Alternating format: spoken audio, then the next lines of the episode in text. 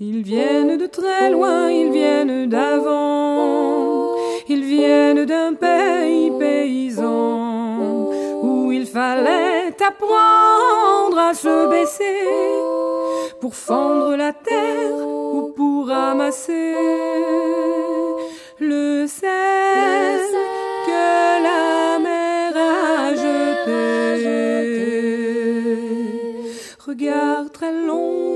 photo passé, sans peine, sans joie ni regret, le complet du mariage et les robes blanches ne sortent plus guère que pour les dimanches.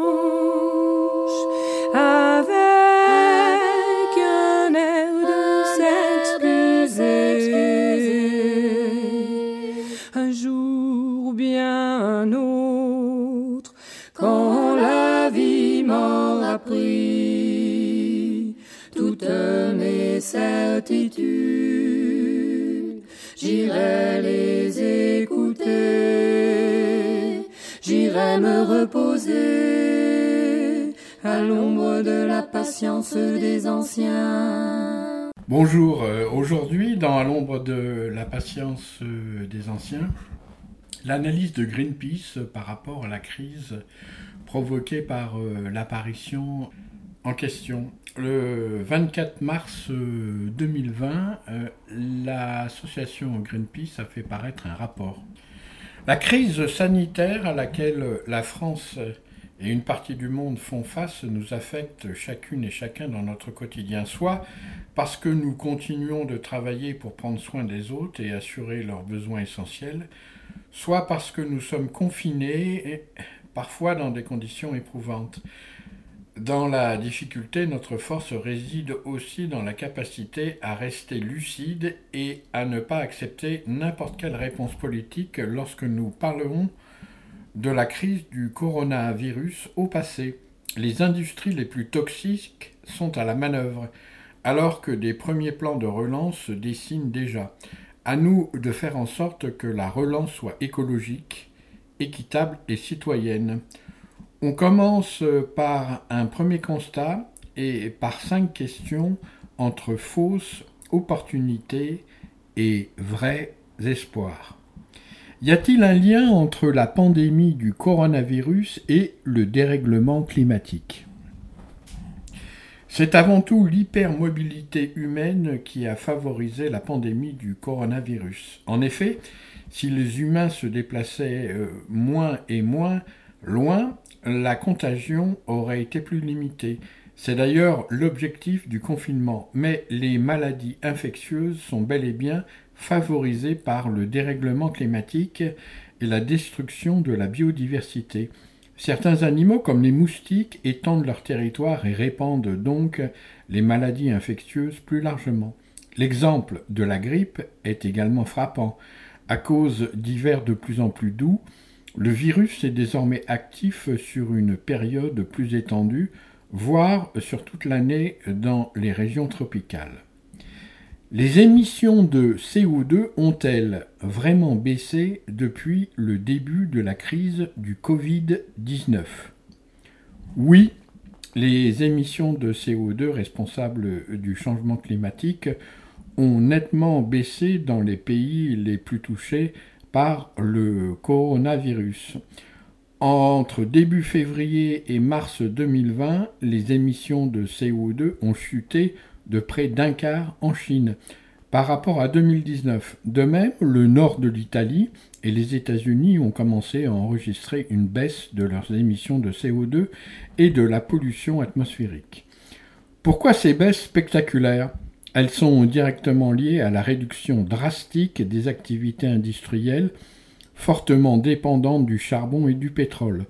De même, le coup de frein donné à la mobilité des personnes, en particulier lié au trafic aérien mondial, un secteur fortement émetteur de gaz à effet de serre, semble entraîner mécaniquement une baisse des émissions de CO2. Pas de quoi se réjouir, notamment car ces baisses ponctuelles arrivent après une longue période de hausse continue. Les cinq dernières années ont été les plus chaudes jamais enregistrées.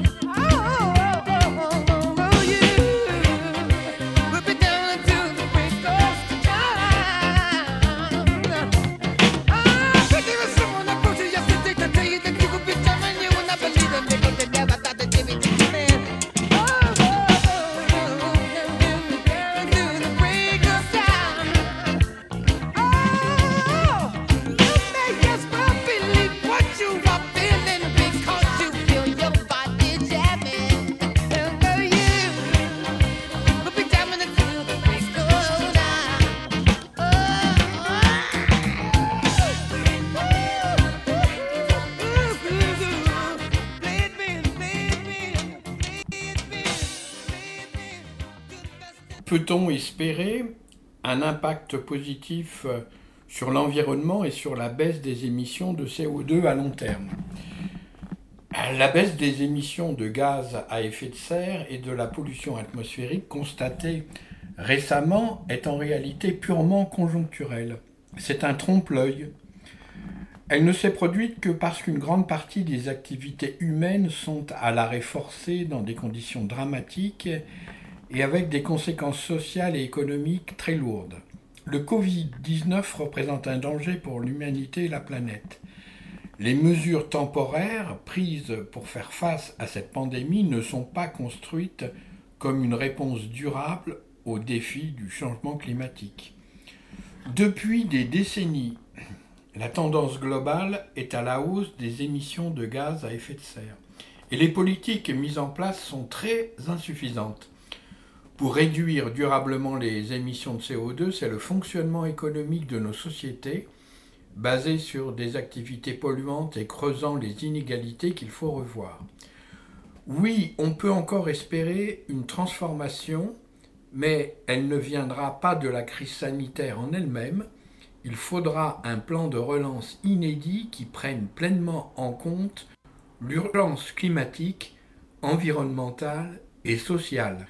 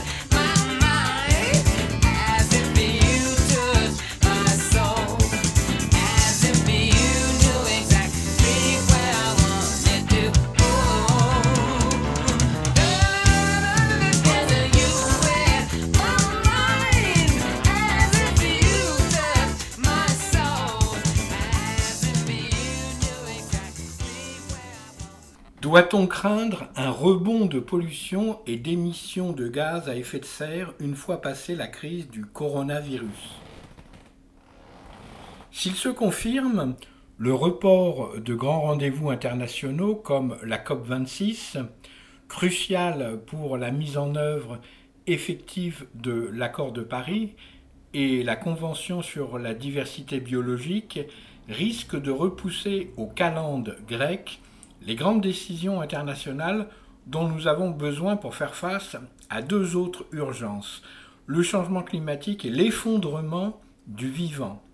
Et les industries les plus polluantes, à l'instar du secteur aérien, s'activent déjà pour bénéficier des efforts de relance, obtenir de nouvelles dérégulations, enterrer les normes environnementales et sociales, au prétexte de retrouver une croissance économique en réalité fondée sur des activités toxiques et sources d'inégalités. On peut donc effectivement craindre un rebond des émissions de CO2 si les plans de relance visent à retrouver une croissance à n'importe quel prix et à revenir finalement au modèle néolibéral en place depuis des décennies. En 2008, les mesures prises dans le monde pour juguler la crise financière ont bénéficié surtout aux plus aisés et aux industries polluantes.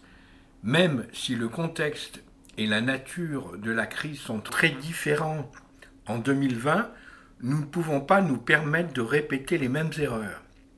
Il faut concevoir des plans de relance qui bénéficient en priorité aux citoyens citoyennes à leur santé, à leur bien-être, à leur environnement et au climat et non aux industries polluantes et climaticides.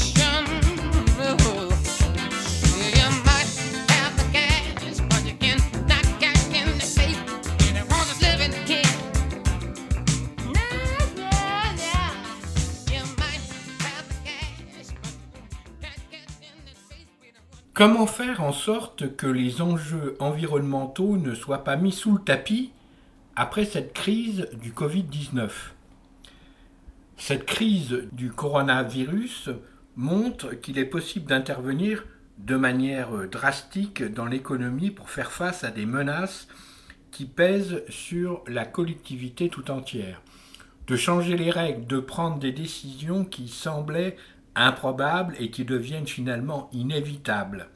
Les grands changements semblent impossibles au début et inévitables à la fin, affirmait l'un des fondateurs de Greenpeace, Bob Hunter.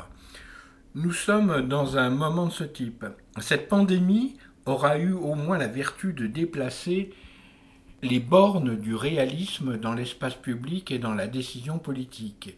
C'est une opportunité d'adapter notre modèle à l'urgence climatique, sans quoi nous ne ferons que subir les fléaux les uns après les autres.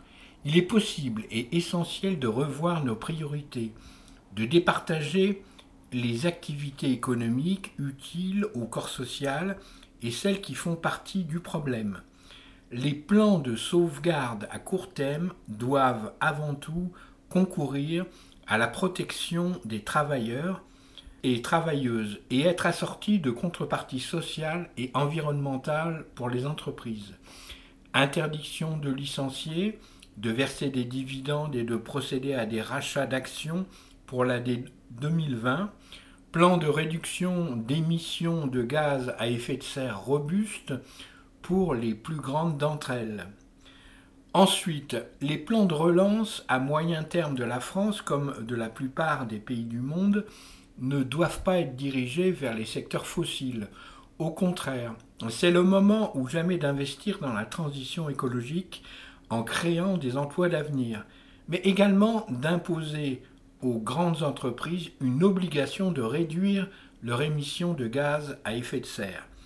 C'est à nous, citoyens, citoyennes, de faire entendre nos voix pour décider des conditions de ces plans de relance.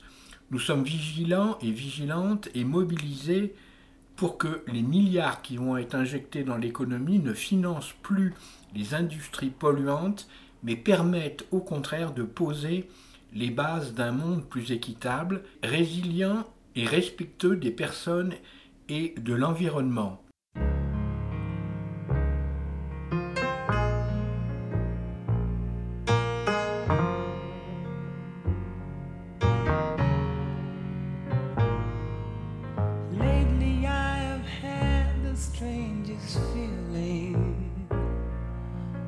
With no vivid reason here to find. Yet the thought of losing you's been hanging round my mind.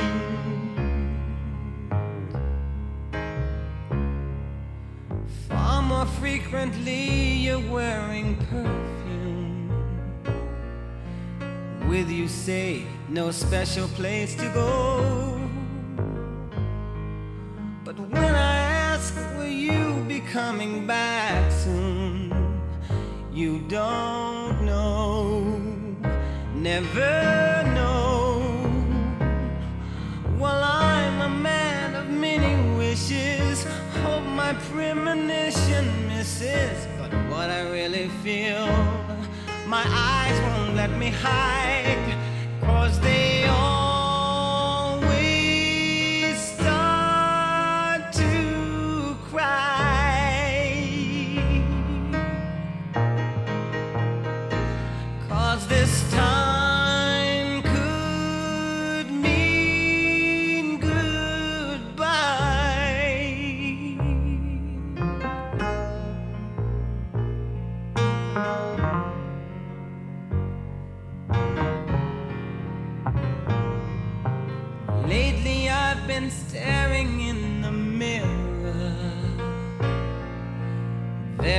Slowly picking me apart.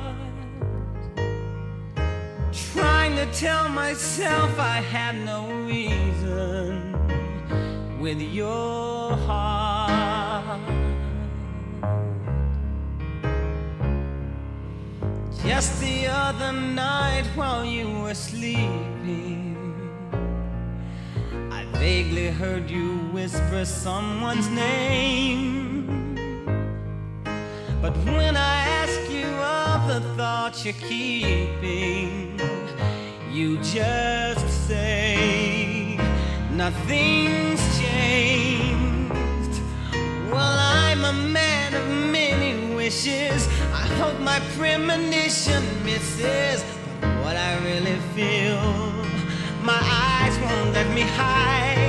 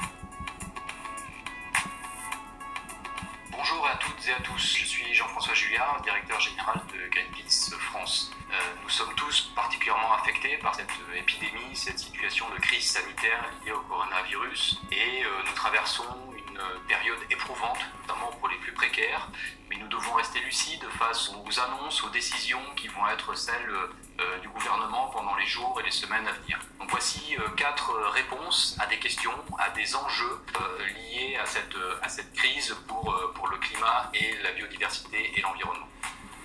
Les émissions de CO2 ont baissé dans plusieurs pays. Est-ce une bonne nouvelle?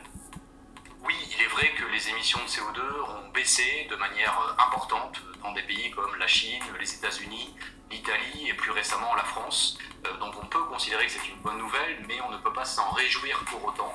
Euh, déjà parce que ces baisses d'émissions de CO2 viennent après des années de hausse, et je rappelle que les cinq dernières années ont été les années les plus chaudes jamais enregistrées.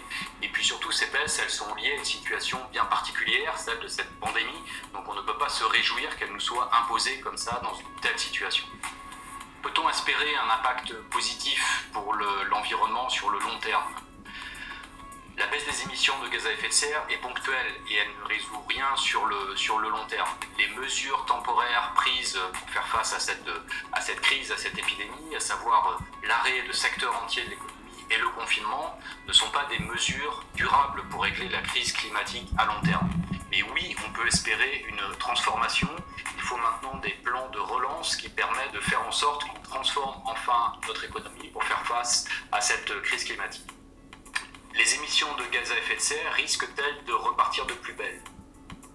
Oui, il y a un vrai risque que les émissions de gaz à effet de serre s'envolent à nouveau après cette crise euh, si nos responsables politiques ne prennent pas les bonnes décisions, s'ils restent obsédés par la croissance euh, et s'ils ne mettent pas en place des mesures qui sont positives pour notre santé, pour notre bien-être, pour notre environnement, et à la place, s'ils continuent à faire en sorte de soutenir les industries les plus polluantes, à ce moment-là, oui, il y aura un risque que les émissions de CO2 repartent de plus belle après euh, après cette crise. Comment faire pour que l'urgence environnementale soit une priorité dans un contexte aussi difficile? Cette crise du coronavirus montre au moins une chose.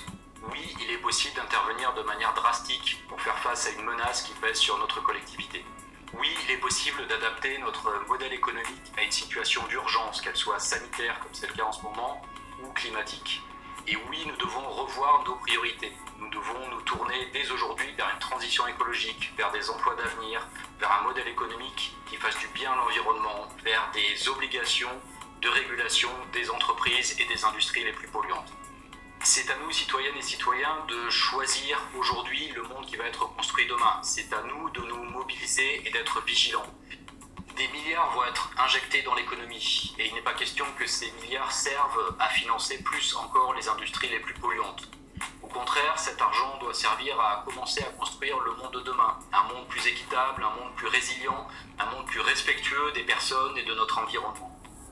Au cours des prochaines semaines, nous allons produire des analyses sur les différentes thématiques que couvre Greenpeace.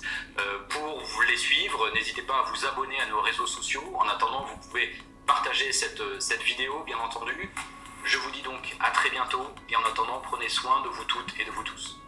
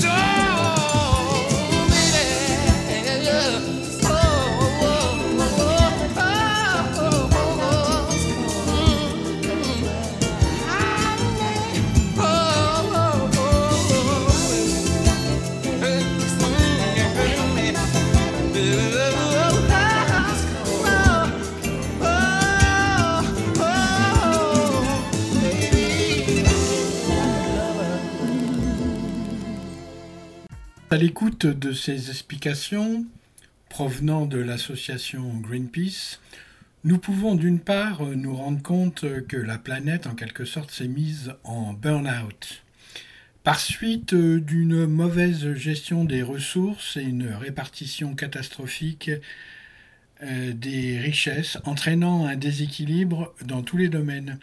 Il faudra donc repartir sur d'autres bases que celles que nous avons connues et qui proviennent d'un monde prônant euh, la surconsommation issue du capitalisme pur et dur. C'est pas pour cela euh, qu'il faille aller dans le sens contraire, mais disons que ce que certains annoncent comme la décroissance serait salutaire. Or, a priori, tout ce qui est annoncé est la reprise tant attendue de la reprise économique avec euh, des milliards euh, d'euros et de dollars injectés dans la machine, refaire euh, partir les entreprises bien sûr, mais pas n'importe comment, en intégrant la notion nouvelle que nous avons atteint le point limite de fracture et de ce que peut supporter la planète, et que si nous n'en tirons pas la leçon, nous allons définitivement perdre le droit de nous sentir des êtres humains. Alors, je ne sais pas si vous vous rendez compte euh, que si l'économie repart sur les mêmes bases qu'avant, cela équivaut à une sorte de suicide collectif de l'humanité. Toutes les associations écologiques ont tiré la sonnette d'alarme depuis longtemps, et de même, tout est lié. Économie, écologie, respect de la biodiversité, Écoutez ce qu'en dit Serge Morand, chercheur au CNRS, confiné en Thaïlande et spécialiste de la biodiversité et de l'équilibre au sein de la nature. La crise écologique crée la crise sanitaire. C'est un avertissement fort parce que cela peut être encore pire. Nous allons vous expliquer le lien entre la destruction des forêts, le braconnage, l'élevage intensif et le coronavirus. Pour cela, nous avons interviewé Serge Morand, chercheur au CNRS, écologue de la santé et parasitologiste. Il nous répond de Thaïlande où il effectuait ses recherches et où il est désormais confiné. Ce coronavirus, ça fait partie d'une grande famille, ce qu'on appelle les coronaviridés. Pratiquement tous les animaux ont des coronaviridés. Par contre, celui-là est un peu particulier. Il fait partie d'un groupe euh, qui est associé aux chauves-souris et on a eu déjà plusieurs passages de ces coronavirus qui étaient sur des chauves-souris pour aller sur des humains et pas forcément directement. Récemment, on a eu un autre coronavirus de chauve-souris qui a émergé au Moyen-Orient et qui est passé sur le chameau et puis après sur l'humain. Dans le cas du coronavirus actuel qui est apparu à Wuhan, en Chine, plusieurs hypothèses circulent. Le virus aurait pu se transmettre directement de la chauve-souris à l'homme, puisque des chauves-souris sont vendues et consommées sur le marché d'animaux sauvages de Wuhan. Il aurait pu aussi passer par un autre intermédiaire, comme le pangolin, qui est l'animal le plus braconné au monde, aujourd'hui menacé.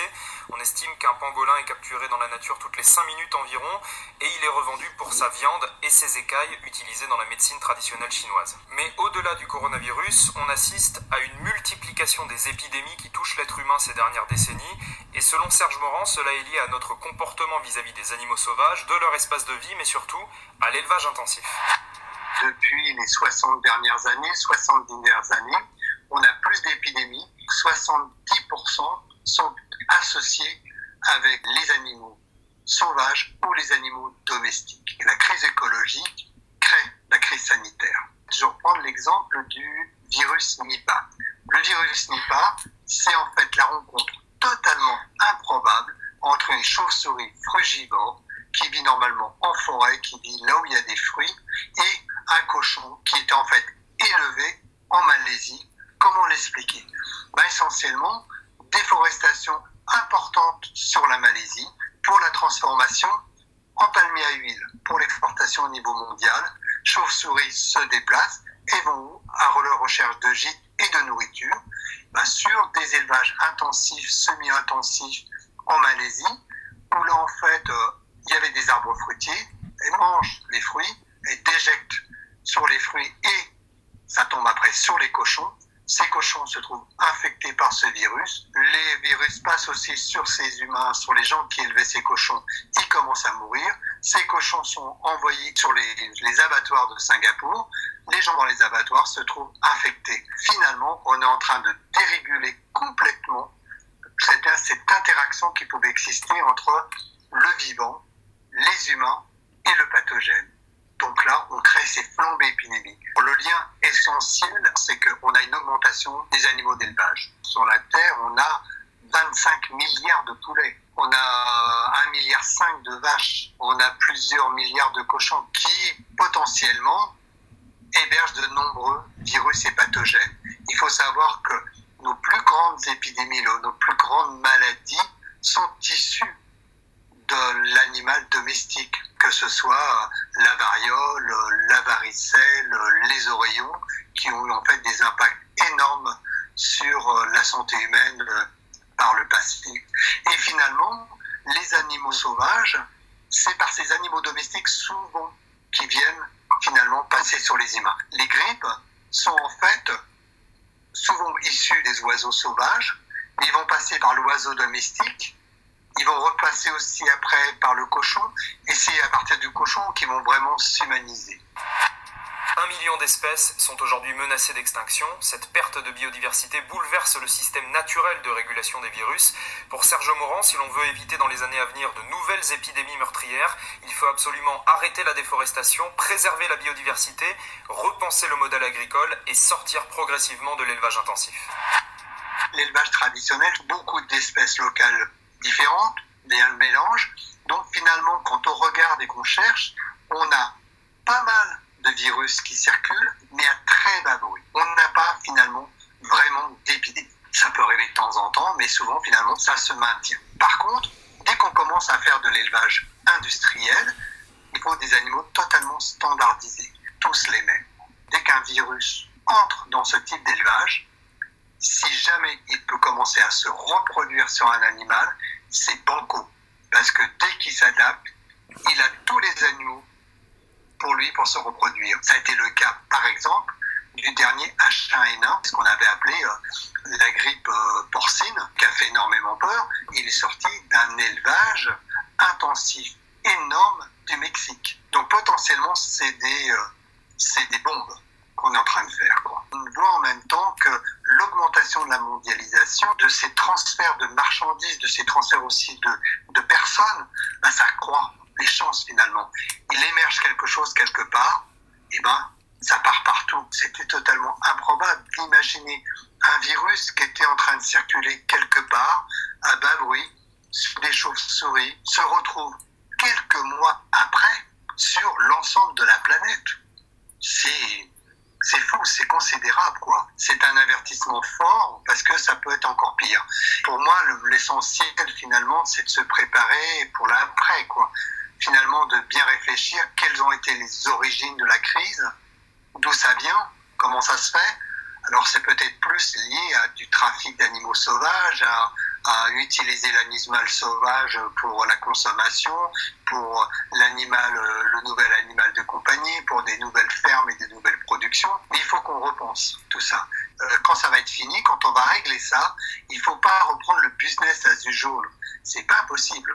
Il faut démondialiser petit à petit. Il faut recentrer les agricultures localement, arrêter de bouger tout un peu partout sur la planète. En écologie, quand on a de la diversité, bah finalement cette diversité est bonne pour maintenir les fonctions de l'écosystème.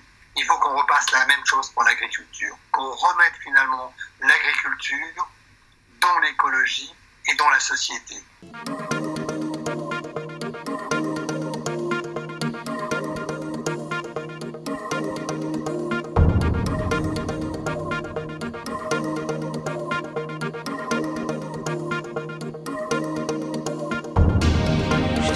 Quelque chose contre-jour maudit comme un lundi entre la rose et le poignard. Et tant d'autres choses drame de la jalousie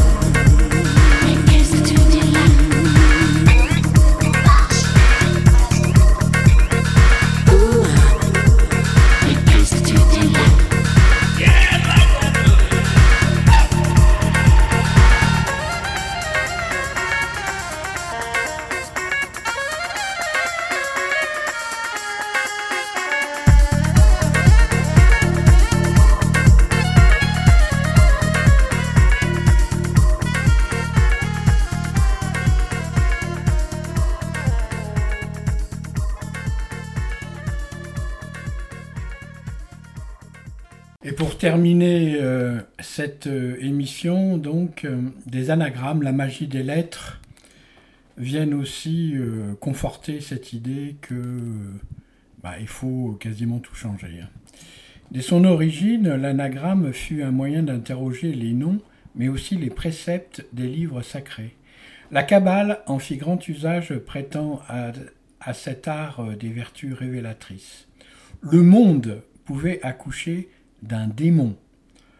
Au XVIe et XVIIe siècle, ce jeu savant s'immisça dans les cours d'Europe.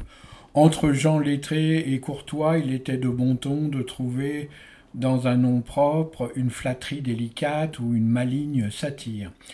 Thomas Billon, gentilhomme provençal, fut un fameux anagrammatiste.